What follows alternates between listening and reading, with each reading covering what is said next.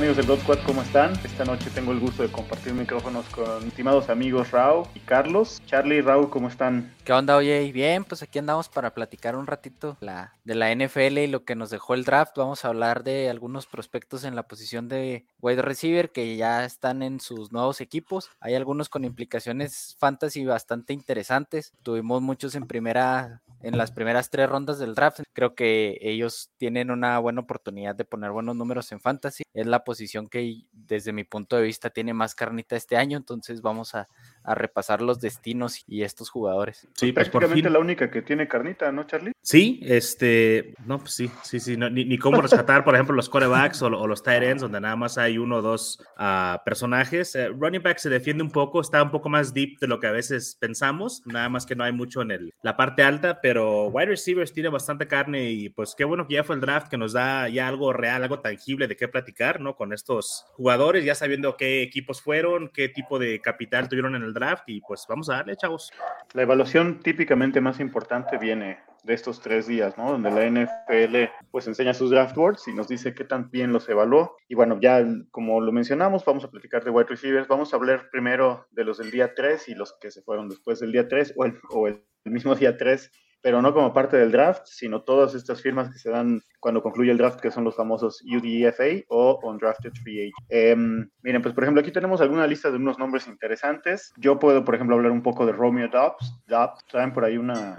Todavía no saben bien cómo pronunciar su apellido, ¿no? Eh, es un muy buen atleta, pero me parece que Packers lo toma más por el asunto de, de su participación en especiales. Tiene buena talla, tiene eh, pues buenas eh, ¿cómo se dice? Traits, bien, buenos, este, buenas características. características sí, exacto. Eh, y obviamente es un receptor que desde que llegó de freshman a la Universidad de Nevada, que es de donde es egresado, pues tuvo, tuvo sus situaciones interesantes. Sí, y, y, bueno, a él le beneficia que caiga en una de estas organizaciones como quizá Calvin Austin, que no creo que tenga tantas herramientas físicas para triunfar a nivel profesional, pero Steelers, Packers, Chiefs, son típicamente estos equipos que hacen buen trabajo desarrollando talento, no necesariamente para que sea un top, un wide receiver uno en fantasy, pero digamos que ese es su panorama y en cuanto a fantasy, pues eh, no, no, yo no lo veo ni sin darlo, lo cual nos dice mucho de su valor. ¿Alguno que ustedes quieren destacar o quieran agregar un poco aquí a este chico Dobbs? Creo que Khalil Shakir, para mí, que llega a Buffalo, es una ofensiva que sabemos que les gusta mucho el pasar el balón, hay un alto volumen ahí de aéreo, y ya no tienen a Cole Beasley, realmente su cuerpo receptores son Stephon Diggs y Gabriel Davis, creo que hay una oportunidad ahí para que se pueda meter como el wide receiver 3 del equipo, y pues además de, de él, quizá Bo Melton, en uh, Seattle, pero pues eso va a ser una ofensiva arcaica, ¿no? Es, realmente no esperamos mucho de ellos. Y pues yo creo que no hay, no hay mucho más en, en, del día al 3. Generalmente estos terminan siendo special teamers, que pues para la NFL también valen, a lo mejor para nuestro fantasy no, pero no hay mucho que valga la pena aquí. Creo que Dobbs, eh, Calvin Austin, Kalisha Kerr. No creo que haya tampoco mucha carnita. A lo mejor Kyle Phillips tuvo una buena temporada la pasada, pero tampoco es algo destacable o que vaya a ser relevante en fantasy. Sí,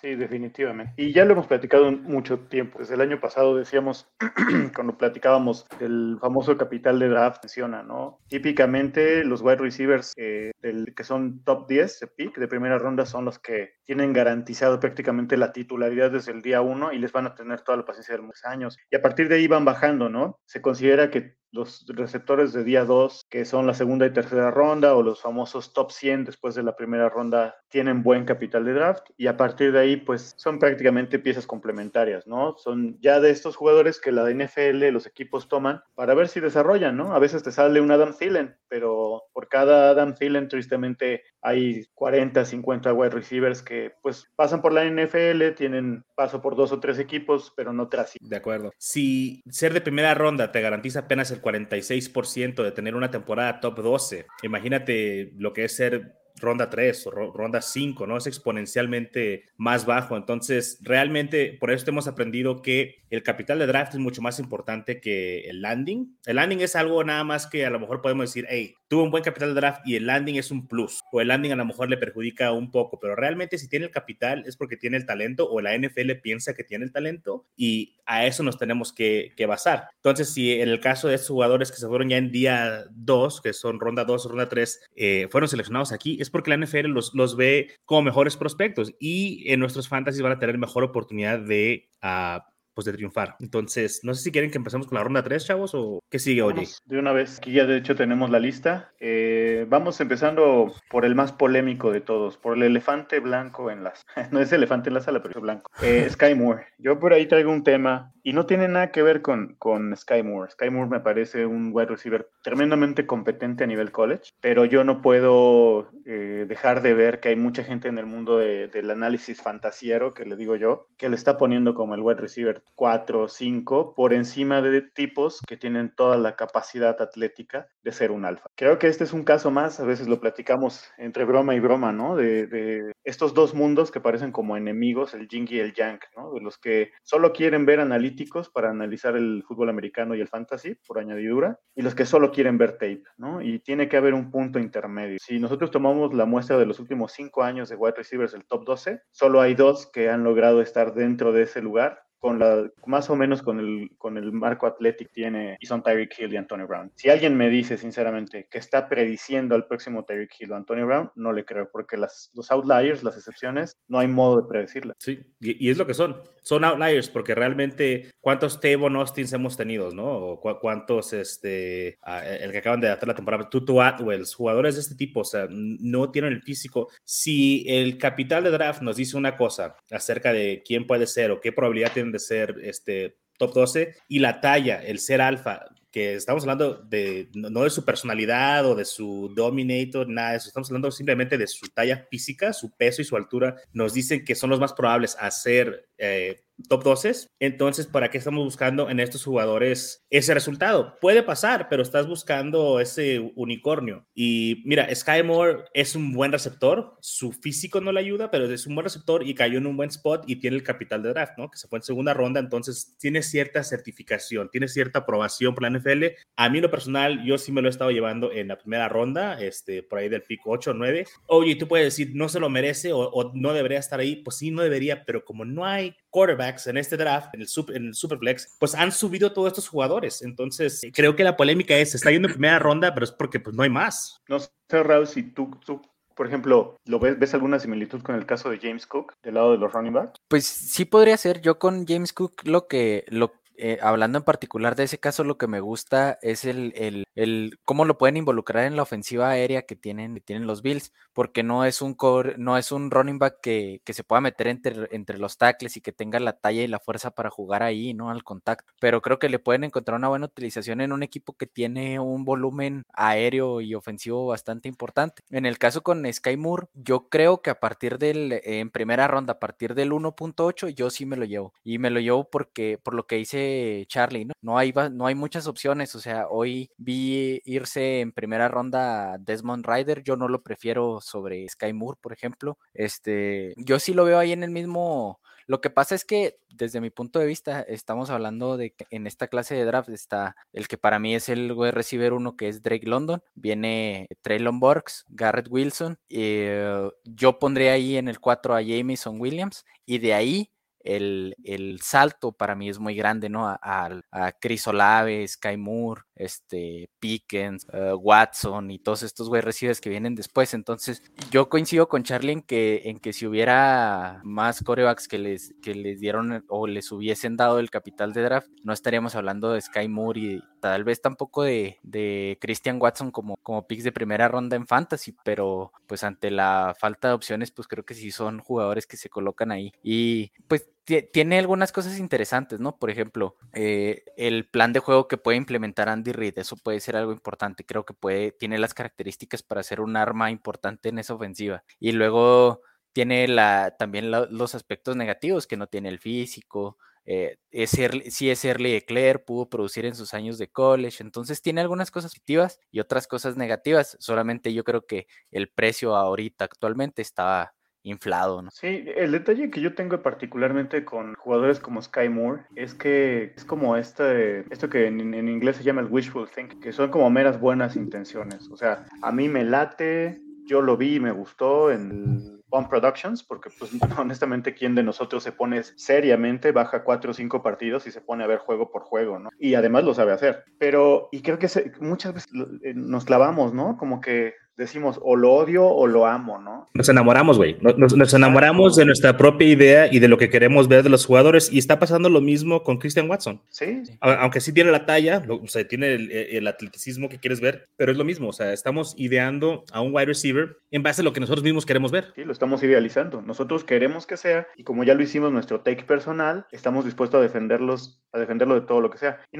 yo, por ejemplo, no pienso que vaya a ser absolutamente activo, ¿no? Porque también eh, hay que ser muy claros. El hecho de que yo diga que a mí no me gusta como top, no significa que no pueda producir sus 800, 700 yardas en una ofensiva con Patrick Mahomes. Sería el colmo, más bien, si no lo hiciera, ¿no? Porque bueno, está en MBS, pero MBS no es más que un field stretcher. Sí. Está Juju Smith-Schuster, que tiene altibajos y que cuando le han puesto wide receivers dominantes, no puede ganar. Entonces tiene la, mesa servida. Y está Kelsey, o sea, pero está Kelsey. Kelsey es el, el, target uno de este equipo y, tiene que ganarse la chamba él ah, en contra de Juju y en contra de MBS y los que queden ahí. Es posible, güey, e, es posible, eh, pero para mí, te voy a decir, e, en tus drafts, tus drafts están haciendo ustedes, es un pick de rico es un pick que si puedes desperdiciar el pick. Si puedes decir, ok, sabes que me lo voy a jugar, si pega, pues qué chido, y si no pega, no importa. Pero no deberías, si tienes necesidad de tener un wide receiver, no deberías tomar ni a Watson ni a Sky Moore. Vendes el pick, te atrasas dos, tres picks, te llevas un George Pickens, te llevas un David Bell y te haces a lo mejor de un pick extra en segunda ronda. Eso es lo que yo haría. Sí, y que Pickens, por ejemplo, solo porque cayó en un lugar donde ya hay dos wide receivers muy buenos, bueno, uno absolutamente probado que es Deontay, y, y bueno, saltando a otro wide receiver de esta misma. Pero está Claypool, o sea, él y Claypool chocan porque ambos van a jugar exactamente en la misma posición de wide out. Sí. Entonces, se nos olvida que no sabemos Pittsburgh por qué tomó a, o Steelers por qué tomó a Pickens. Pittsburgh prácticamente cada tercer draft toma un wide receiver y le da, ¿no? O sea, tienen una mano excelente drafteando wide receiver. Es el certificado, ¿no? De, que es un buen wide receiver. Es algo por lo que a mí me gusta Pickens, que a, lo mejor no es algo tangible o es algo como que digas es blanco o negro, pero el hecho de que ellos hayan elegido a Josh Pickens, algo debe tener bueno, porque lo escogieron los Steelers. Y es un equipo que siempre elige buenos wide receivers. ¿Tú tomarías a Pickens sobre Sky o a Sky sobre Pickens, Raúl? ¿Por qué? Yo me quedo con, con Sky ligeramente por la situación. Ahí sí creo que eh, los, eh, en cuanto a talento, no dudo de ninguno de los dos. Aunque la producción de Pickens eh, con los años vino en, a la baja, que yo creo que tiene que ver con muchos factores que no precisamente son su talento. yo los veo a la par, como ya has comentado tú y lo hemos platicado en algunas ocasiones. Hay, hay veces que te puedes quedar con el. A mí con el, el que puede ser un alfa en el corto tiempo, ¿no? O el que tiene las características para ser un alfa. Entonces, en ese sentido, yo me quedaría con Pickens. Pero si, si puedo ver ahí un, una, un poquito de preocupación en torno a Pickens, es que no tuvo el, capital de draft que esperábamos, porque yo creo que todos esperábamos que se fuera un poquito más alto. Yo veía, veía pasar los picks y Pickens no salía. Eh, yo me quedo con ese lado por con Sky Moore por ese por ese por esa situación y creo que llega una mejor situación, ¿no? O sea, el, depth chart de los Chiefs, pues a, quién tiene que pasar eh, Sky Moore para colocarse en una posición favorable. A McCall Harman, para mí no tengo nada que decir más que McCall Harman. Este, es su año, güey. Este, este, es su año. Entonces, eh, eh, por ese sentido, yo me quedaría con, con Sky Moore. Si necesito producción inmediata, yo creo que esa es la es la opción. Si, si mi roster me permite esperar un poquito, que estamos hablando de que en un rookie draft te vas a llevar a Pickens en el 1.12 y, está alto porque se está yendo en segunda ronda o a finales de primera. Si eres el campeón y te cae Pickens, pues lo tomo siempre, ¿no? Ahora, ahí les va el contraargumento. Estábamos hablando que Pittsburgh tiene buena mano. Chiefs tiene años que no selecciona un buen wide receiver. acabamos de mencionar uno que fue es un absoluto boss, ¿no? ¿Cómo tomas de, con ese capital de draft a Michael Hartman? No, es más que un field stretch. Entonces, por ahí pudiera ser, ya a lo mejor estoy, este, le estoy rebuscando demasiado. oye, pero, tiene razón, güey. Son, focos rojos. O sea, es, es, como no eliges o no quieres agarrar a los wide receivers que eligen los Patriots. Porque te ha demostrado año con año que no saben elegir wide receivers. Entonces, ¿por qué habrías de querer elegirlos? O sea, yo, yo te puedo comprar ese argumento, pero la gente que ya tiene sus cabecitas que va a elegir a Sky lo vale. Y está bien, pero tienen que entender que hay un riesgo que, que conviene con él porque su talla y, los chips. Eso es lo que tenemos que ver. Pero a favor tiene el, capital de draft, que es lo que hemos estado últimamente eh, basándonos en ello. Y Ahora que vamos a sacar nuestros rankings más adelante, ¿no, Raúl? Pero yo creo que el consejo aquí, y corríjanme si ustedes opinan lo contrario, es si estás en el 1-8 y ya se llevaron a todos los que ves que tienen realmente potencial de impacto, no solo de alto impacto, sino impacto inmediato, vende el pick trata de venderlo. Detén el, el, draft, no pasa nada. Todos ahorita estamos en drafts lentos. Entonces yo creo que esa es la mejor opción. Sí, a menos de que estén enamorados también de, de Olave. ahorita hablamos de él más adelante, pero también es, es donde se ha estado que está ahí en Speaks 7, 8, 9. Oye, oye, Raúl, ¿y qué nos dices del, de la nueva adquisición, de la nueva arma que le trajeron a, aquí a los Bears de Charlie a Velus Jones. Espero pues estarlo pronunciando bien. Espero que sí. Pues un jugador bien rápido, ¿no? De, estos jugadores que su característica principal son es, rapidísimo y eso parece que a la NFL le sigue gustando bastante. Eh, hay cosas que no me gustan de él, por ejemplo, eh, si no mal recuerdo, tiene que 24 años cumplidos, Charlie, en este momento. Sí, va, va, a tener 25 para cuando empiece la temporada. Ajá, entonces eso es algo que a mí en lo particular pues me preocupa porque pues sabemos que en el, eh, principalmente en, la posición de wide receiver, cuando logras producir de manera efectiva, eh, pues regularmente te vas, a, te vas de college a NFL en tu tercer año. Si te quedas un cuarto año, pues la expectativa es que, que tengas números espectaculares, ¿no? Porque quedas para mejorar el capital de draft que ya tenías en el tercer año. Entonces hay, hay cosas ahí que a mí no me, no me encantan de Velus Jones. en general el cuerpo de receptores de los Bears se me hace deficiente, que a mí Darnell Mooney es un jugador que me gusta mucho, pero eh, creo que, que no fue el mejor pick que pudieron hacer los Bears. De acuerdo, no fue el mejor pick y de todos modos cualquier wide receiver que hubiera sido elegido por los Bears no hubiera sido sexy para fantasy por la situación en la que están ahora, pero además de lo que dices que tiene 24, 25 años y que se quedó más tiempo en college, ya cuando te quedas 4 o 5 años estás jugando contra chavos que tienen 20, 21 años, sea, 3, 4 años menos que tú, a huevo que lo vas a dominar, tienes que, si no, ¿qué estás haciendo? Entonces ahí también a lo mejor hay un poco de un desfase o, o puede haber un desvío de se ve muy bien, pues sí, se ve bien porque está jugando contra o sea, niños, Este cabrón ya tiene pelos en la colonia. Está, está difícil. no, ya está se le estar cayendo, Charlie. Sí, entonces, viéndolo por ese lado, pues no, no, no, no es un excelente, no, es un buen prospecto. Ahora es muy rápido. Hemos visto muchos jugadores rápidos, pero pasar igual de rápido por la liga. Exactamente. Y acá hay otro, ¿no? En esta lista hay otro de ese tipo. Hay, varios. Eh, ¿qué, les pareció? Nos brincamos por ahí este, a Wandale Robinson de los Giants, como que choca un poquito con Tony. Tiene Sí, exacto, parecía el mismo tipo de pick. Sí, sí, sí. No me gusta, este, no, me gusta ahí ese, ese pick, no, me gusta el jugador, realmente lo he evitado. No sé si ustedes tengan algo, algo positivo o negativo que decir de él. Sinceramente me parece, y lo dije en el draft que hicimos,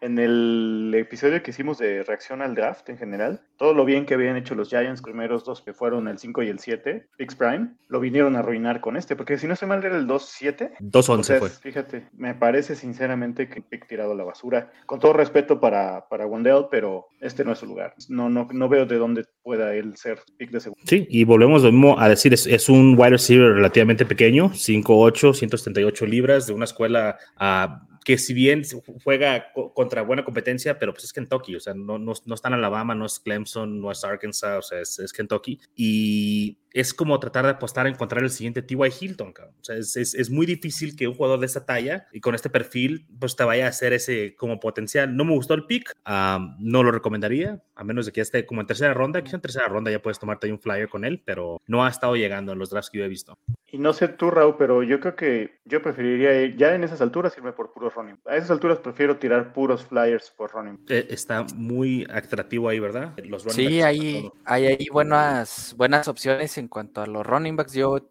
te digo, había algunos que, que me gustaban más antes del draft, ¿no? El caso de, de Pierre Strong, de este Kevin Harris, que también era otro que me gustaba, eh, Jerome Ford. Creo que, que para ellos puede influir un poquito más que los que traemos a esta lista el landing spot, porque sabemos que eh, volvemos a lo mismo, ¿no? Ahorita que decía Charlie, sabes que si, que si los Pats draftean un wide receiver, pues ahí tienes que tener pues poquito cuidado, ¿no? Porque hace mucho que no lo, que no lo hacen bien.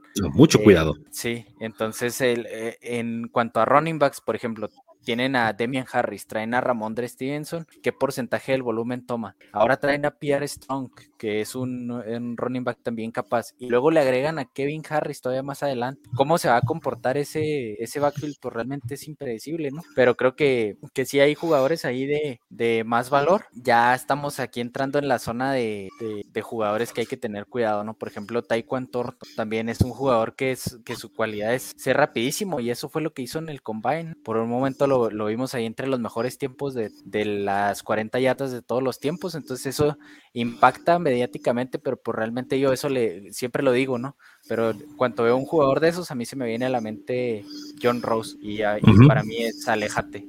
Yo, yo, ya nada más apuntando, decía Charlie que los Pats no son buenos para elegir wide receivers. Es que no solo no son buenos, porque alguien que no es bueno eventualmente le, le atina a uno, ¿no? O sea, con tantas selecciones por ahí le tienes que dar uno. Los Pats parece que escogen al que no va a destacar. Tienen la puntería para decirnos quién no sirve para Fantasy. Es su talento, es su superpoder.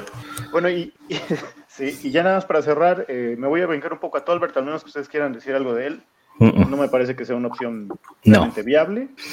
Eh, y además donde cae, ¿no? Pero David Bell a mí me, me, llama mucho la atención. Está bien difícil llevárselo porque es como este pick que tiene un, un rango de, de, selección muy amplio, ¿no? A veces he visto que se lo llevan al final de la primera ronda, a veces me lo han dejado caer hasta el 2-4, 2-5. O yo lo agarraba. Cuando he podido me lo llevo, ¿no? 2-12, oye. Al principio de, de, se acabó el draft de la NFL, arrancaron los drafts de novatos, yo me lo estaba dando 2-12, 2-10 y ahorita ya está más arriba en segunda ronda, pero o sea, el precio que estaba me encanta. Ya ahorita donde se está yendo le, pienso un poquito, pero en sí me encanta el jugador. David Bell, uh, buen prospecto, o sea, cae en un lugar donde sí hay un quarterback. Este, creo que eh, Watson va a jugar, eventualmente Deshaun Watson va a jugar, y entonces estar ligado a un quarterback que tiene esta capacidad de pasar el balón como él, pues es algo pues Entonces, eh, David Bell a, un buen precio, que como estamos hablando de, segunda ronda, de, de, mitad para atrás, me encanta David. ¿Algo que quieres agregar de David Bell, Raúl? No, pues el prototipo de wide receiver que creo que se puede volver dominante, el capital de draft también es uno de estos jugadores que veíamos pasar y pasar selecciones y decíamos, pues, ¿dónde está David Bell?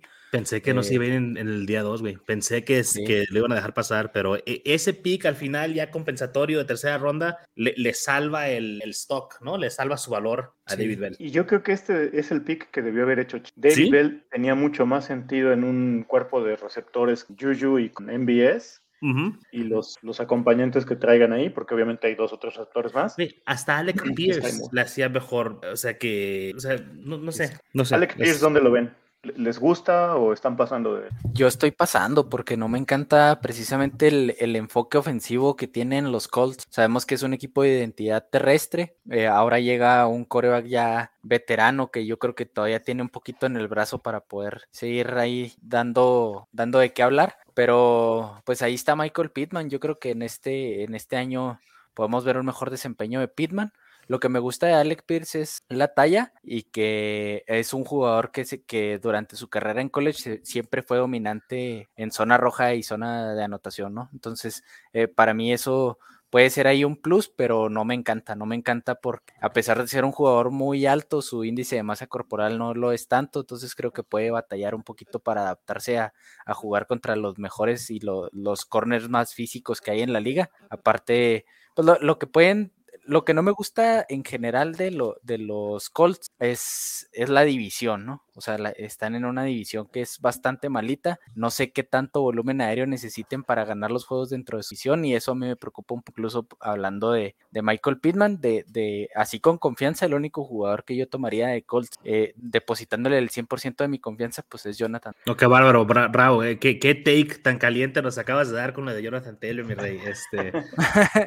no, fíjate que lo que sí me gusta de Pierce, creo que es un buen prospecto y además no hay más, aparte de Michael Pittman, no hay competencia para targets. O sea, Ashton Doolin ya lleva tres años ahí, Paris Campbell eternamente lesionado, Michael Strachan, o sea, tiene oportunidad de tener un rol en el equipo y esto es bueno porque depende de dónde te lo puedas llevar en, la segunda ronda, creo que vale la pena. Ahora, a esperar mucho de él, tal vez su primer año no, ah, pero no es un mal prospecto. Oye, te había compartido un dato hoy por la mañana de los wide receivers de segunda ronda, no sé si lo recuerdas. Uh, o sea, el, menos los de últimos 10 yardas, años, ¿no? ajá, del 2011 al 2020, uh, que son 2, 4, 6, 8, 9 wide receivers seleccionados en segunda ronda tienen menos de 200 yardas. Entonces está bien difícil que caigas en esta categoría. O sea, generalmente si estás drafteando en segunda ronda vas a producir, a menos de que seas Andy Isabella, Arcega Whiteside, Brian Quick uh, o Terrence Marshall, ¿no? Lamentablemente la temporada Paris pasada. Campbell. Paris Campbell. Entonces, uh, hay esperanza para, para Alec Pierce. Vamos a, a, ver, a, ver, qué pasa, que tenga una temporada mejor que la de estos otros nueve wide receivers y ver cómo se desarrolla. Pero sí hay que tener precaución. Y ya para entrar a la, a la lista de oro, ¿no? Que es los, los primes. Eh, ¿qué, ¿Qué onda con Danny Gray? A mí me parece que fue más bien como un pick por si se va Divo, por puro atleticismo, pura velocidad, pero... A decir una cosa, güey. Últimamente los Niners me están dejando tantas dudas que hacen fuera de Bosa. Ajá, pues mira, me lo acaba de volar a Rao en, en un draft, que el que estamos, este... un, pick antes que yo, sí, sí, sí. Eh, no me acuerdo ahorita cuál es, creo que es el de Go Dynasty. Uh, a me gusta, uh, te lo llevo bastante temprano, yo, yo, porque si te lo llevas en cuarta ronda, pues es un flyer, ¿no? Te lo pones en el taxi, lo que sea, y, y, ver qué pasa. Es un buen atleta, creo que sí estaban cubriéndose por si algo pasa con Divo, o a lo mejor agarraron al siguiente Divo, no en calidad, pero a decir, hey, si vamos a agarrar a un güey para que sea gadget, Madrid, pues vamos a Dani.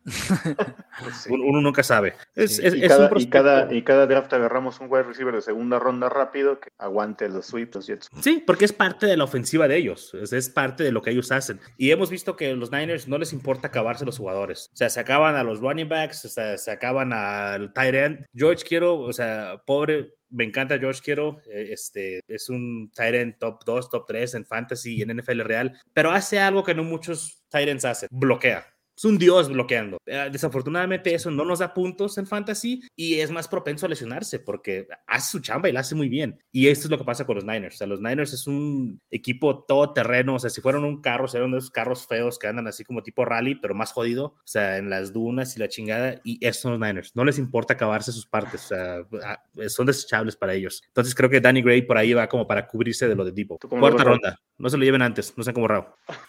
Me lo llevé en cuarta, ¿no? Al siguiente. Cuarta, sí, 4-0-1, sí. Sí, me lo llevé en 4-0-1, pero es que en ese draft me llevé ya a Drake London, David Bell, Sam Howell y Danny Gray. Puro, puro pick de ricos. Wow. Puro pick de rico, te digo. Ahora, 401 es por ahí. ¿cómo, ¿Cómo, estuvo el otro día que platicábamos? Hiciste una pregunta, ¿no, Charlie? En un, en un live o algo así, preguntaste que cuál era la diferencia entre el, no sé, el pick 1 y el pick ah, 6. Sí. Una que, si daba, que si daba lo mismo, o sea, si vas a elegir entre el 2 y el 8, o sea, que, que si da lo mismo. Bueno, la, la respuesta no, no, me convenció mucho porque la respuesta fue como de, no, pues que si terminaste en el pick 2 es porque tienes un equipo malo. Pero mi, mi pregunta, lo cual es falso, güey, porque puedes tener el pick, tengo muchos pick altos y mis equipos son generalmente competitivos. Um, pero bueno, mi pregunta más bien era enfocada a si tengo el pick 2 o tengo el pick 5 o tengo pick 7, ¿realmente importa dónde estoy eligiendo? Porque el 1-0-1 es Bridge Hall. Creo que no hay discusión en eso. ¿Es Superflex o, o estándar de un quarterback? Entonces, si voy a escoger en el 2 y no estoy 100% convencido, si me voy a llevar un wide receiver, no me importa si me voy a llevar a London, no importa si me voy a llevar a Garrett Wilson, no importa si me voy a llevar a Traylon Burks, pues bájate del 2 y que tomen la decisión por ti, este, tomas a quien sobre, si tú cómodo bajándote en el 5, pues hasta el 5, hasta el 8. Yo estoy cómodo bajándome hasta el 8 y que te den algo más en el capital de draft, que te den otro pick, de una segunda, te den una primera, lo que sea.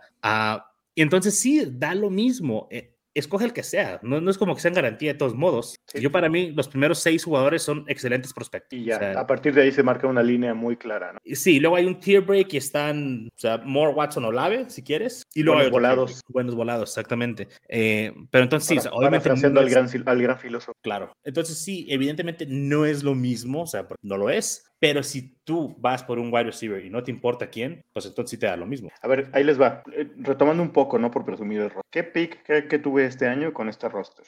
Bueno, Watson no cuenta. Eh, K Makers, Antonio Gibson, DK Metcalf, AJ Brown, TJ Hawkinson, Higgins, Adam Thielen, Chase Claypool, Karim Hunt y Joe Burrow. Pues tuvo que haber sido de los últimos cuatro.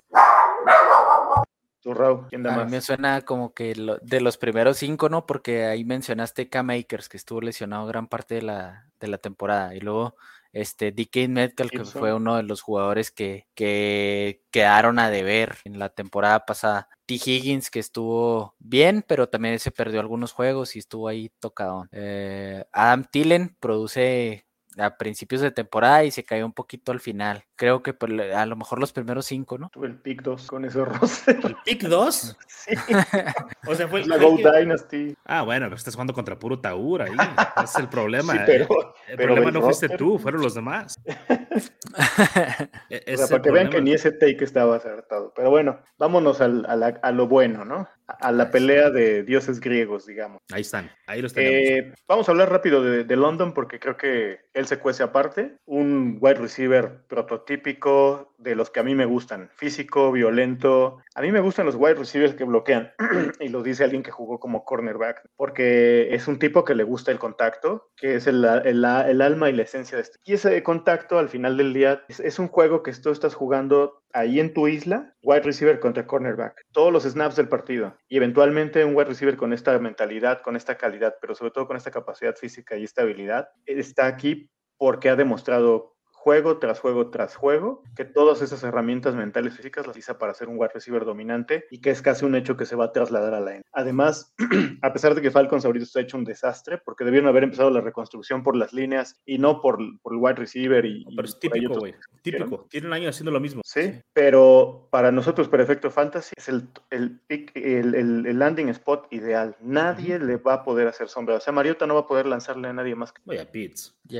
Ah, bueno, sí. perdónenme, perdónenme, sí, perdón. Sí. ya- ya Pero sí, o sea, y, y- entra el equipo siendo el wide receiver uno, o sea, por default, es de facto uno ahí, ah, va a volumen porque generalmente van a ir perdiendo, ¿no? Ent- Entonces sí, es, es un excelente landing. Pa- para mí, fíjate que es debatible, o sea, podría, podría alguien más, porque para mí Drake London también es el uno, pero podría alguien más argumentarme que Burks es el uno y, o sea, podría estar, este, podrían convencerme o podríamos decir, sí, ¿sabes qué? Uno A, uno B, creo que Burks también muy parecido, entra a un lugar donde va a ser el wide receiver uno porque se fue AJ Brown, un físico también, pero lo, lo de London, o sea, los Falcons son un equipo que la filosofía ha sido durante los últimos años, vamos a pasar el balón. O sea, entonces yo pienso que esa es la manera que les gusta construir los equipos y, y va a seguir siendo este el mismo caso. Y el hecho de que esté Pizza ahí, sí, se reparten los targets, pero también se reparte la cobertura. No pueden enfocarse nada más en London, entonces es, es complementario. Sí, y aparte con London ahí hay una situación que a mí se me hizo bastante interesante porque casi en, en todos los, los mock drafts que hace la gente que sigue el draft de, de manera cercana y de manera profesional, ¿no? Porque yo siempre le digo a, a OJ que, que nosotros estamos siguiendo el draft y tenemos una opinión, pero sigue siendo desde el taller de aficionado, ¿no? Hay gente profesional que lo hace de, mejo- de mucho mejor manera que nosotros y creer que nosotros estamos en ese taller, pues es utópico, no estamos ahí, ¿no? O sea, por ello, por eso ellos trabajan ahí, nosotros andamos, este, pues eh, ah, siendo aficionados y dando nuestra opinión al respecto. Pero una de las cosas que a mí me llamó la atención es que prácticamente en todos los mock drafts previos, eh, Garrett Wilson era el uno y decíamos, este, se va a ir a los Falcons o a los Jets. Creo que ese era el landing spot en el, que se veía. mock drafts ves tú, güey? ¿No habías visto, lo- no lo habías visto en el 1? Yo, por ejemplo, lo vi en, en el de eh, Skip Bales, en el de Daniel No. Jeremiah. Skip Bayless, no, no, no. Sí, pues sí. No menciones Skip Eh. en este programa. No, y, y Pero- te- y- y seguro el otro fue el de Chris Sims, ¿no? El, el del hijo de, de Chris De Sims. Phil. Phil- ah, el hijo de Phil Sims, ese también es mal, Yo malito sí lo vi. En por el de Bucky Brooks también era el 1 A, a Bucky sí le creo un poco más. Ah. Yo, por ejemplo, vi un draft board porque hice un video previo al draft de los quarterbacks porque empecé a ver los draft boards en general, fuera de los equipos, obviamente, las casas apostadoras y todo este rollo. Casi en ningún lado vi a London. Pues eh, eh, a mí eso me llamó la atención porque, pues te digo, yo desde, desde mi óptica yo veía como la gente que, que conoce el tema estaba poniendo a Wilson encima de London, entonces ya llega el pick de Drake London y decimos, ah, bueno, la, porque hay una duda, ¿no? Espe- específicamente con London, que es la velocidad, que no puede competir en cuanto a velocidad con la NFL o que puede ser una, una, una señal de alerta. Eh, también ese día te decía, oye, que hablando de otros jugadores que veremos más adelante como Jameson Williams, este, ¿dónde lo tomaron? Subieron por el pick y luego te, yo te decía ese día,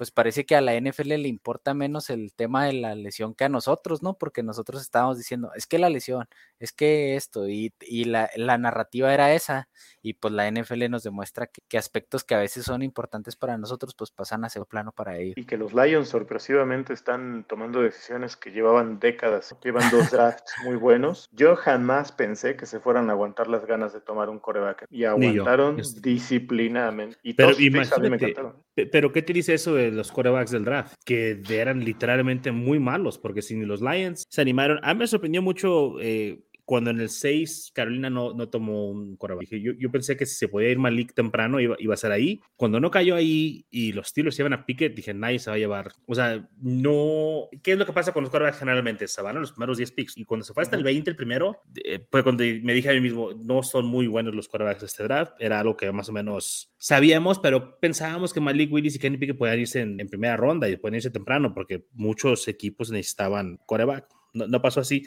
Quiero rezar un poquito a lo de London. Yo no creo que sea el mejor wide receiver. O sea, yo pienso que hay mejores wide receivers en esta clase. Tuvo mucho hype al final, tuvo mucho hype. Este, no participó él en el combine por la lesión, tuvo su pro day después y todo esto. Creo que se generó el hype y, se creó la conexión ahí con Atlanta. Ah, estoy viendo ahorita aquí el board de los primeros siete picks que se fueron antes de él y realmente era casi cantado que Atlanta iba a hacer esto. O sea, que Atlanta iba por, por, el wide receiver. Tal vez si los Jets hubieran sido antes, igual se llevan tomos a, Wilson. Pero yo siento que hubo ahí como un enamoramiento con, con Drake London por parte de Atlanta. Uh, y bien por nosotros, ¿no? Bien en el fantasy. Garrett Wilson en, en, los Jets. Me gusta. ¿Cómo ven ustedes ahí? El, ¿Cómo van a compartir Elijah Moore y, y Wilson? Porque para, para, mí, o sea, es complementario, son dos wide receivers diferentes, no, no, me, no me apura, pero hay mucha gente que está preocupada porque ya está ahí Elijah Mitchell. No, pues para empezar, Elijah Moore ya ha podido compartir el mismo DK Mitchell, campo con, Moore, perdón. con esos dos monstruos de DK sí. Metcalf y AJ Brown en, en Old Miss. Uh -huh. O sea, eh, Elijah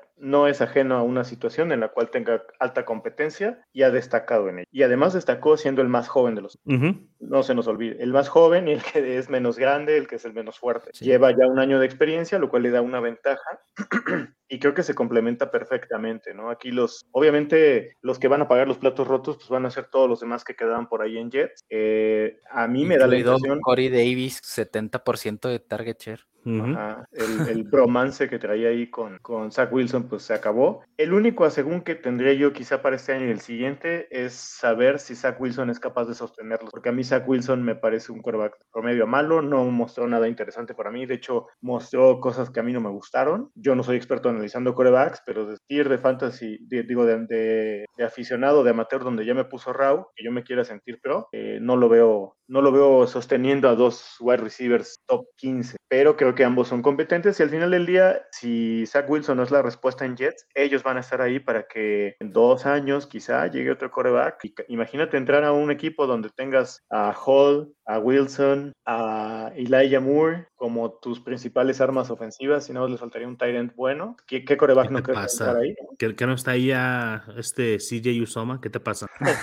CJ Usoma más Conklin igual a cero. Igual a cero. Sí, yo pienso que si no le va bien a Zach Wilson esta temporada, la siguiente temporada vemos a los Jets tomar un quarterback, ¿no? Porque ya tienen las demás piezas ahí, ¿para qué esperar? Sobre todo cuando está Bryce Young y CJ Stroud para la siguiente temporada. Pienso que deberían hacer todo lo posible por conseguir uno de esos quarterbacks en caso de que no cuaje Zach Wilson. Vamos a ver qué pasa, está interesante. Y, y por ejemplo, en el esquema ofensivo que manejan, donde están la flor, y bueno, vienen, vienen todos de la escuela de ellos tratan de ser muy versátiles, precisamente haciendo mucho movimiento pre-snap, cambiando los wide receivers, a veces en el slot, a veces wide out, a veces hacen formación de tres de un lado. Entonces creo que eso eh, abre la baraja para que se puedan contar, ¿no, Raúl? Sí, pues igual y la, las características, como lo decías al principio, ¿no? Las características de la IA y de Garrett Wilson pues, son diferentes. Yo creo que son jugadores que se pueden complementar de buena forma. Eh, creo que los Jets así a, ojo de buen cubero, ¿no? No hemos visto nada ya en el campo, pero creo que lo están haciendo de forma correcta. La línea ofensiva la fueron armando bien. Ahora llega Brice Hall, que Michael Carter, la verdad es que no era la solución o no era la, el jugador que, que podía ser caballo de batalla y, sacar ventaja en ese back. Ahora creo que con Brice Hall tienen más posibilidades de hacer eso. Eh, la, los picks o, la, o la, la, defensiva, como la han ido construyendo, creo que indica mejora, pero siguen estando pues lejos de, y sobre todo pues que están en la división de los, de los Bills, ¿no? Que ahorita comen aparte, creo yo, en esa división. Hay gente que piensa que, que los Dolphins pueden llegar a, a, dar pelea y hay otros que creen que Mac Jones es el nuevo Tom Brady, entonces yo, yo creo que están en una situación complicada, pero para, para cambiar el rumbo de una franquicia, yo creo que hasta el momento lo están haciendo bien. A mí me gusta el, el pick de Garrett Wilson a los Jets y me sigue gustando el Moore como, como un wide receiver interesante para fans. sé que dejarle sin miedo, ¿verdad? Garrett Wilson. A ver, ¿qué, ¿qué tandem? sí, sin miedo, absolutamente. ¿Qué tandem prefieren? Garrett Wilson y Elijah Moore o AJ Brown y Devonta. Nada más considerando el talento de los wide receivers. Sí, como dúo, o mancuerna. Al de los Jets. ¿Tú, Raúl? Me quiero inclinar por el lado de AJ Brown. Por, por AJ Brown. Por AJ Brown. pero, pero también así como, como tandem, pues tal vez sí prefiera a Elijah y a Garrett. Bueno, y Aquí tenemos un pick polémico. Yo cuando vi que los Saints subieron y además tomaron a Olave, lo que quedé con el ojo cuadrado. A lo mejor yo me estoy equivocando, a lo mejor yo soy el que está mal y, y Olave va a ser top wide receiver en la NFL, pero yo no veo cómo. Yo no veo cómo. no tiene la talla, se quedó un año de más en college, eh, fue el tercer wide receiver de, de los Buckeyes. ese es precisamente para mí el argumento, o sea, no era ni siquiera el mejor wide receiver en su propio equipo universitario, o sea, ¿cómo esperas que vaya a llegar a la NFL y se convierta en ese tipo de jugador? Eh, imposible, no, improbable, pues muy improbable. Uh, para mí, yo lo estoy evitando en, en, en los drafts, aunque esté yendo a final de primera ronda, donde yo he estado jugando, lo he ido lo, he visto irse hasta el 1.06, que creo que es altísimo. Y pues, no, para mí, Chris Olave es este, un SUV, solo un vato. O sea, no, no, no me causa ningún. O sea, no, no creo que sea un game changer como lo puede ser Burks o como lo puede ser Gary Wilson, London. Entonces, uh, el hecho de que se haya ido tan alto, que, que haya sido el tercer wide receiver tomado en, esta clase, me sorprendió mucho. Uh, no sé qué va a pasar con Michael Thomas. Ahora vi un reporte que, que no está al 100, que todavía tiene muchos contratiempos. No, no sé qué le pasó en el pie. O lo mordió un zombie o algo. Pero yo pensé que iba a estar recuperado Michael Thomas pa, para esta temporada y que Chris Lai va a ser claro 2. Cambia mi opinión si se convierte en el wide receiver 1 uh, ah, de su equipo. No, porque sabes, aquí me recuerda mucho a Calvin Ridley. Y Calvin Ridley no es bueno siendo como el, el alfa. o Sea, y Chris Olave es una calca de esto. O sea, no tiene la talla de alfa. O sea, es un buen corredor de rutas. Pero si Ridley era mejor prospecto que Olave y Ridley no logró forjarse, no, no creo que Chris Olave lo haga tampoco. Y que curiosamente tienen muchas similitudes, Ridley y Olave. ¿eh? Sí. Eh, en términos de la edad en la que llegaron a la liga, el perfil atlético, no sé, creo que ya lo hemos platicado mucho, ¿no, Raúl? Pero tú qué piensas? ¿Dónde te lo llevarías o estás igual que Charlie, activamente evitándolo? Sí, yo, por, por ejemplo, si tengo del pick 1.6 al 1.8, 1.9, eh, que es ahí la zona donde se está yendo la, yo prefiero echarme para atrás, llevarme en el 1.12 a a Pickens y obtener un pick después o un jugador del roster de otro equipo y porque creo que no, no vas a obtener el valor de proporcional a, esa selección. Entonces, eh, si estás en el 1.6, para mí, en el 1.7 a lo mejor, para mí están marcados los primeros seis muy, muy claros. Entonces, eh, ya si estoy en esa zona, yo sí estoy evitando la AVE porque aparte no me encanta eh, como jugador, me recuerda hay un chorro de jugadores que se me vienen a la mente como corría buenas rutas, ¿no? El primero corre buenas rutas. El primero es Hunter Renfro, luego viene Jerry Judy, y luego eh, que son jugadores que, que, hacen esa parte del juego bien, pero que no se han podido consolidar. Entonces no sé qué tanta correlación tiene correr buenas rutas con producción fantasy. Pues nada. voy a si, si, lo hubiera DK Metcalf no existiría. exacto, exacto. Entonces, eh, sí, se oye bonito y a lo mejor para NFL funciona, pero para fantasy es irrelevante. Sí. Es, y es que aparte muchas veces eso de, de, correr rutas, ponte a un compadre contra un cornerback que le está dando 10 yardas de colchón y pues prácticamente le puedes hacer casi casi la finta que sea un cornerback que no es bueno. Ponte enfrente de un cornerback tipo eh, Jair Alexander, eh, el cuate este de Pats, ¿cómo se llama? CJ... Um, JC Jackson. JC Jackson. Ponlos contra un corner de estos en un press coverage y vamos a ver qué tan bien corren las rutas, porque correr las rutas ahí en libre con un colchón de yardas, hasta ponte a romper el press coverage. Eso, y ese, por eso siempre hablamos de los alfas. Esos atletas sí. tienen la capacidad casi casi de cargar con el corner o de romper su cobertura. Correcto. Bueno, ya, ya, le dedicamos mucho tiempo a, al suave o lave. Eh, Jameson Williams Uh, lesionado, o sea, buen pick de Detroit. Creo que, pues, no sé, muchos sorprenderían de que se llevaran a un wide receiver tan alto, a pesar de que está ahí Amon Racine Brown. Pero creo que esto habla más de Amon Racine Brown que de Jameson Williams, ¿no? Este, el hecho de que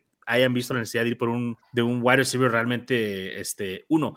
Ahora, no significa que Amon Russell Brown no vaya a, producir o que vaya a cambiar el rol, porque el rol es muy diferente y Jameson Williams realmente no creo que lo vayamos a ver mucho jugar esta temporada por su lesión. Es un pick de esos, como mencioné hace rato, de ricos. Ah, me cayó en una liga en el pick 9, no sabía si tomarlo a él o literalmente tomarme a, David Bell, porque no quería tomar a Olave y de haber sabido. esas ligas, Charlie. Eh, tú estás en esa liga, ¿no? Ah, ¿Estás en esa liga?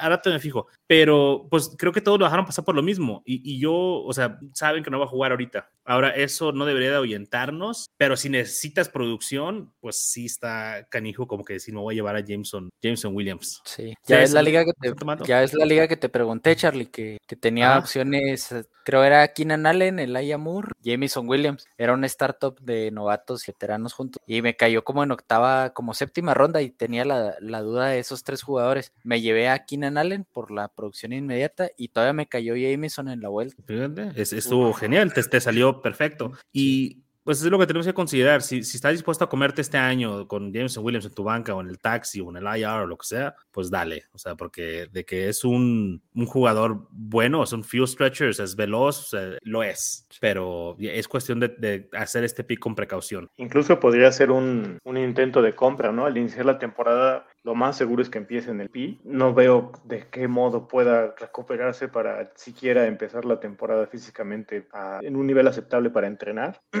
y si es así, un equipo desesperado, yo jugador. Ahora, que, que, es un excelente jugador, no me queda la menor duda. Si estuviera en el 100% de su capacidad física en este momento, es, es, perfectamente claro que él y DJ Shark van a ser los que se van a partir el pan allá afuera en el perímetro en Lions. Y adentro, pues le va a quedar a, Monra lo que le lo que pueda lo y con Swift. Es correcto. Bueno, hay, nomás hay que tener precaución ahí con, pues, que está lesionado y no esperar mucho de él esta temporada. Y el último, que fue Trailenberg, el nuevo AJ Brown, ¿no? Sí, también una calca, es la comparación física más, uh, pues exacta, ¿no? De más, este, que más parecido tiene. Y se va AJ Brown y llega él a hacer el rol de AJ Brown. Vamos a ver qué también lo hace. Pues tiene todo para, para hacerse de los targets, ¿no? Hay, hay bastantes targets ahí disponibles para él. Y, y arriesgada la apuesta de los Titans, en mi opinión. Trailenberg jugó sorpresivamente muchos de los, de los snaps en, en Arkansas desde el slot. Eh, pero no sé que no tenga las herramientas para poder moverse a cualquier otro puesto de, la posición de wide receiver. Pero creo que si yo fuera Titans, no estoy seguro de que hubiera dejado ir a AJ Brown, porque AJ Brown ya es un jugador probado, ¿no? Talento top de la liga. Bueno, pues no le quisieron El problema es la, inflación de mercado, ¿no? O sea, desde lo de, lo de Christian Kirk, cuánto está cobrando los, los wide receivers, entonces traes a alguien de características similares a un mucho mejor costo y tiene pues ahí un, poquito de bonificación. Yo creo que a lo mejor por ese lado va, pero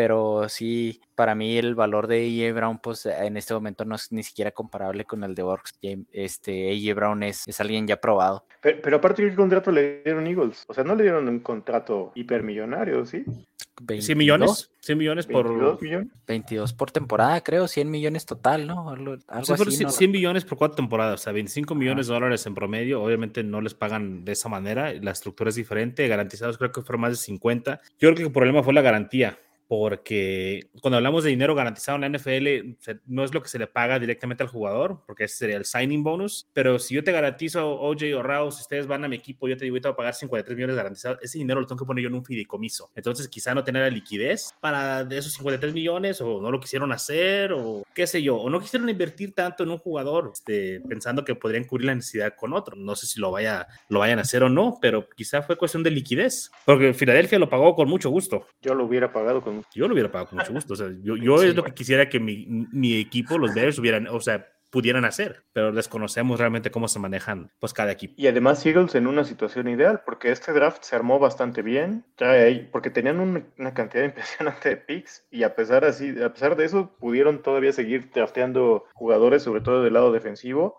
Eh, tienen a AJ Brown, tienen a su coreback titular en un contrato de novato, que si no les gusta el próximo año o en dos años se pueden mover de él, ¿no? Realmente su inversión grande es AJ Brown. Caso opuesto, oye, Tennessee, el cap hit más grande en toda la liga va a ser Ryan Tannehill, 38 millones de dólares. Entonces, o sea, ahí está a lo mejor el detalle. Y todavía sale a decir que, que, su, que su trabajo no es este eh, ayudar a los otros corebacks en el roster, ¿no? yo, en eso estoy de acuerdo. Sí, no yo también. No es su chamba, no es su chamba, o sea, no es políticamente correcto decirlo, pero no es su chamba. O sea, que contraten a Mark Sánchez como lo hicieron los Bears o como lo hicieron otros equipos para que esté ahí, sea como el mentor y el coach que se pone el jersey. Pero no es la chamba de Ryan Tannehill ser el mentor de uh, Malik Willis. O sea, está bien que le enseñe algunas cosas, le, le enseñe a ser un profesional, vente, vamos a hacer esto, calienta así, esto acá, pero no es su chamba eh, entrenarlo para que sea su reemplazo o algo así. E, en ese aspecto yo estoy de acuerdo con Ryan Tannehill, nada más pues no se escucha bien, no se escucha bien decir, no es mi chamba, güey, yo no voy a hacer eso. La verdad no le gusta a la gente. Pero por ejemplo, cuando hemos visto Brady de, de, trabajo. y alguien de nosotros criticaría a Brady porque no ha mentoreado a un coreback para que lo suceda.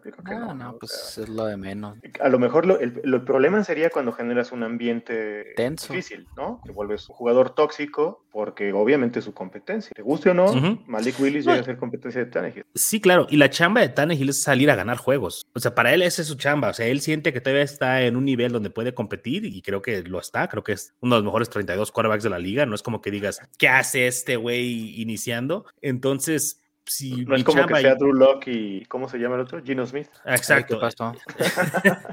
Entonces, si yo siento que mi chamba es todavía ganar juegos, pues no, no, no lo puedo mentorear, güey. O sea, no, no es mi chamba mentorearlo. Y, y, no creo que signifique que no lo vaya a ayudar en ciertas cosas, pero no lo va a tomar como su hijo y decirle, hey, mira, vamos a hacer esto. Sí, no, la, la, elección de palabras y lo que los medios sacan de contexto, las cosas también le influye un chorro ahí. Ahora, claro. ¿qué prefieres? Un tipo que frontalmente te diga, yo puedo ser tu compañero y lo que aprendas chido, pero yo no voy a dedicar tu tiempo a, mi tiempo a ti.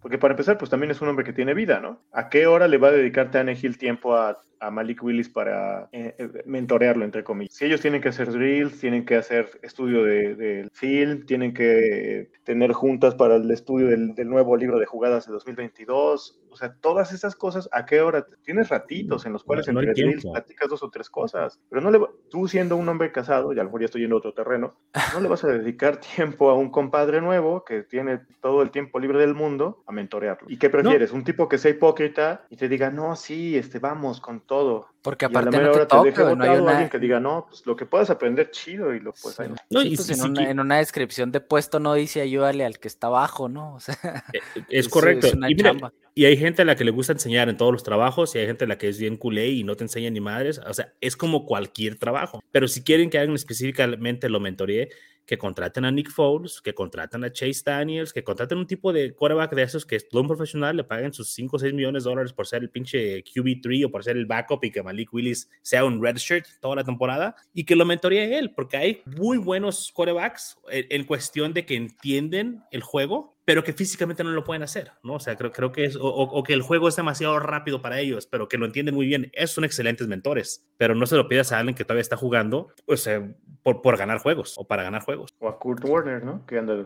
Exacto. Entonces, ese, ese, es mi punto de vista, esa es mi perspectiva, o sea, y, y, no debería de nadie agüitarse y decir, ay, qué mal compañero. O sea, no es su chamba, no es su chamba mentorear. Es que creo que romantizamos demasiado el deporte, porque a veces todavía vemos como, nos proyectamos como si nosotros nos fuéramos a meter a una cancha con 10 de nuestros amigos y a jugar casi casi por la honra de todos juntos, ¿no? Sí, o por amor al equipo. Exacto, cada quien, cada quien negocia su contrato, cada quien se gana sus bonus y sí, existe un elemento importante del juego de equipo, pero el, el, juego de equipo se ensambla en la cancha. Hay muchas cosas afuera que son de profesionales y hay que respetarlas porque es un trabajo al final del día. Así es. Bueno, nos escapamos ahí un poquito de Trey Lamberts. Este, OJ, te digo, para mí podría alguien convencerme de que es el, uh, el, el wide receiver 1 en fantasy en, en, esta clase, ¿podría ser convencido tú? Mm, no sé si estaría a bordo, lo puedo respetar. Puedo respetar. Puedo respetar y podemos compartir argumentos y a lo mejor sí, puedo por ahí llevarme en algún draft porque pues tenemos tantas ligas a work sobre, sobre London, no tengo a ninguno de los dos por cierto, Ajá. todavía al, al momento, eh, pero no tengo también ningún problema en decir que por ejemplo podrían estar en... Sí, no es descabellado no es descabellado. Y eso que dijiste de que tomarlo por variar y no tener al London, eso es algo bueno. Si están jugando en muchas ligas, si están jugando en, en ligas sobre todo de Billuyo, uh, hay que tener un poquito de variedad en nuestro portfolio de jugadores, porque después, si te va mal, pues te va mal en todas. No hay que estar expuesto 100% a los jugadores en todas las ligas. Yo, yo sí tomé por ahí un, un Burks, este, pues porque ya le tocaba, ¿no? hay, que tener un poquito de variedad. y Jahan Dodson. Pues yo con Borg sí, lo tomaría encima de, de Drake London por algunas cosas, ¿no? Por ejemplo, las yardas after catch o cosas así que, que, yo pudiera considerar que, que, tienen más correlación con producción fantasy. Que hay argumentos, o sea, no es una idea descabellada, ¿no? No estamos diciendo que, vamos a tomar a Chris Olave sobre, sobre Drake London, o sea, estamos hablando de dos jugadores físicamente y estadísticamente están en el mismo taller. Y, que hay oportunidad para ambos.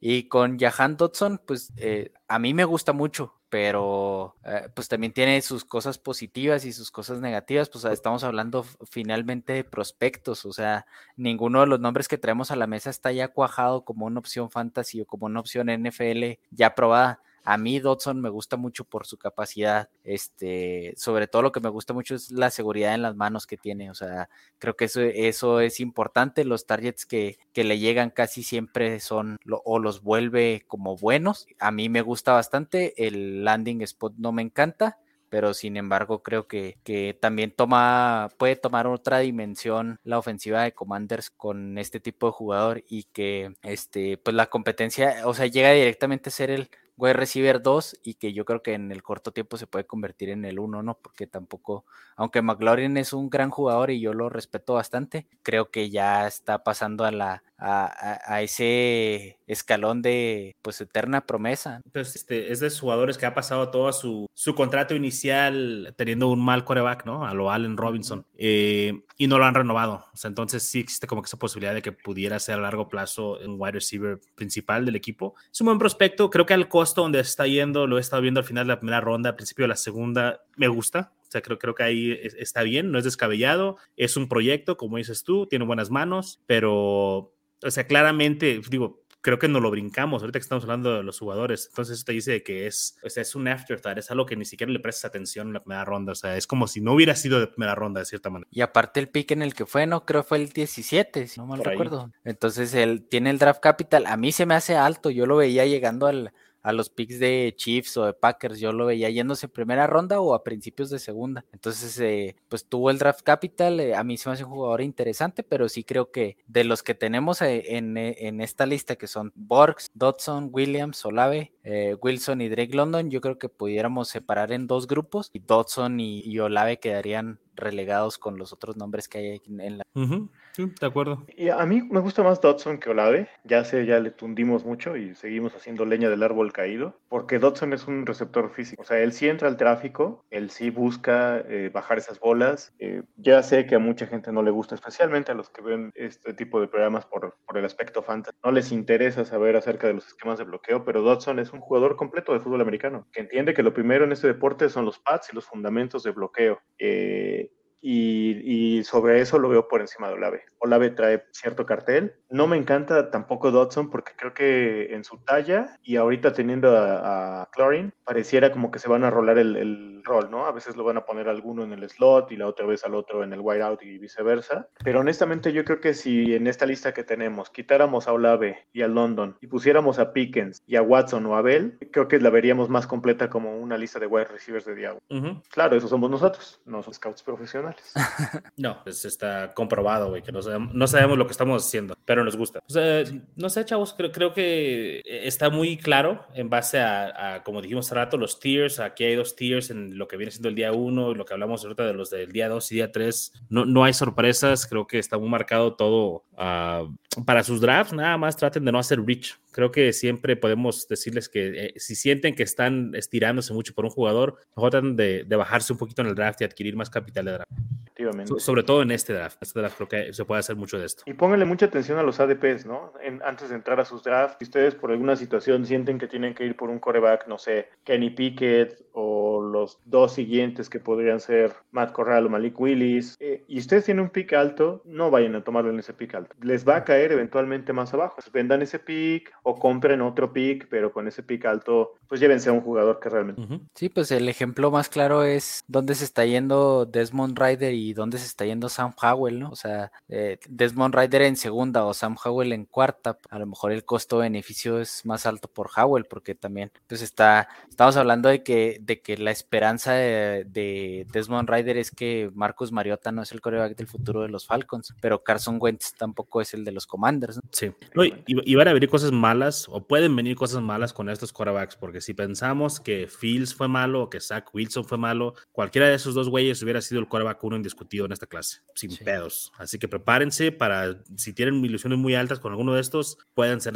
puede ser la siguiente generación a la EJ Manuel, ¿no? Kenny Pickett se puede convertir en EJ Manuel, que, que, es un quarterback porque pues, los cogieron en primera ronda y lo tienen que sacar a ver qué trae, pero realmente que no traigan mucho que ofrecer. O sea, que tener cuidado con eso. Si apuestan, apueten bajo. En una tercera, una cuarta ronda por Corral, por Howell, ahí ya no están arriesgando práctica. Puede que si pega, pues ya sacaron un billete de la lotería, como Jalen Hurts hace dos años. Correcto. Chavos, una última pregunta. Bueno, de, de mi parte, eh, no sé si a lo mejor la banda pueda tener este mismo tipo de duda. Si estoy entre dos jugadores, si ustedes están entre dos jugadores que tienen más o menos el mismo ADP, ¿cómo elegirían o cuál sería su desempate para ustedes? ¿Simplemente eh, el que, en el que ustedes crean más o se van a fijar en el capital de draft o en el landing? O sea, ¿a qué le damos importancia? Tú, Raúl, responde. A mí en ese, en ese caso sí me importa el landing spot. O sea, por ejemplo, el, eh, Sky Moore y Watson, ahí yo sí considero que podemos tomar en cuenta el, el depth chart de cada uno de los equipos y,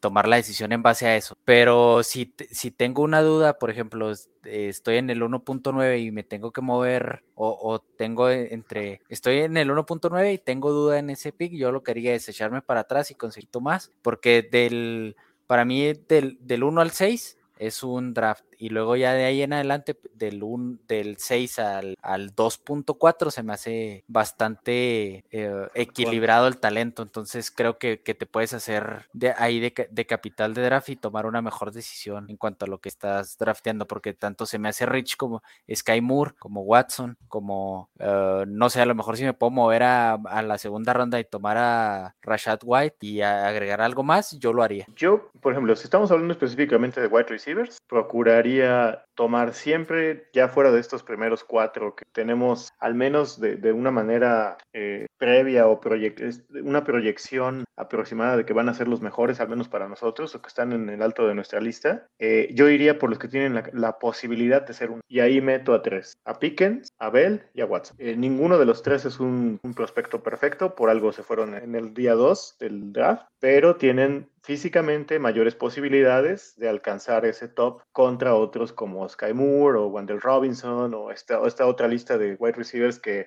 yo creo que ni siquiera nos imaginábamos algunos que se iban a ir en una ronda, ¿no?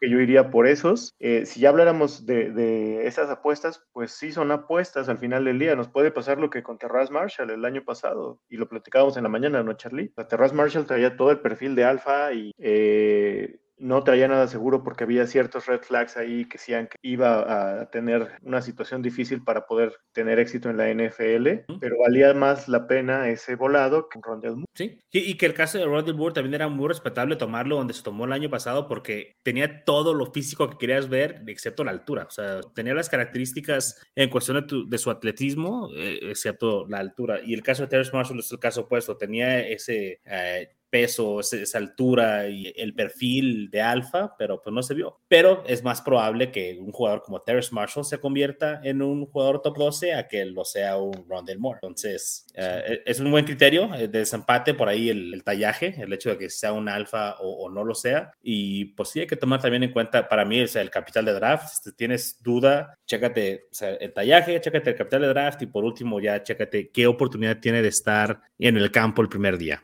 ya sea como un wide receiver 2, o sea, no todos van a ser wide receiver 1 en sus equipos, pero un wide receiver 2, si ya pueden llegar ahí y tener actividad, pues qué bien y que sigan ganando la confianza ahí del, de los corebacks. Y ya en el último de los casos, pues vénganse con nosotros al Discord, a nuestras redes sociales y aquí con todo gusto los orientamos, porque cada draft y cada situación. Claro, y ahí en el Discord se les puede dar atención más personalizada, hay diferentes uh, conversaciones o este, salas donde se pueden hablar de trades, se pueden hablar de diferentes tipos de ligas, conseguir más ligas o conseguir equipos huérfanos. E incluso hay una sección que es para los premium, donde se les atiende un poquito más personal aún, se les dan consejos sobre trades, eh, se analizan sus rosters, cosas de esas. Entonces está muy interesante ahí eh, la comunidad del Discord. Raúl, ¿algo más que quieras agregar para defender a Olave o ya cerramos? No, yo ah. me, que, se mantengan alejados. Ya está muerto, ya déjenlo.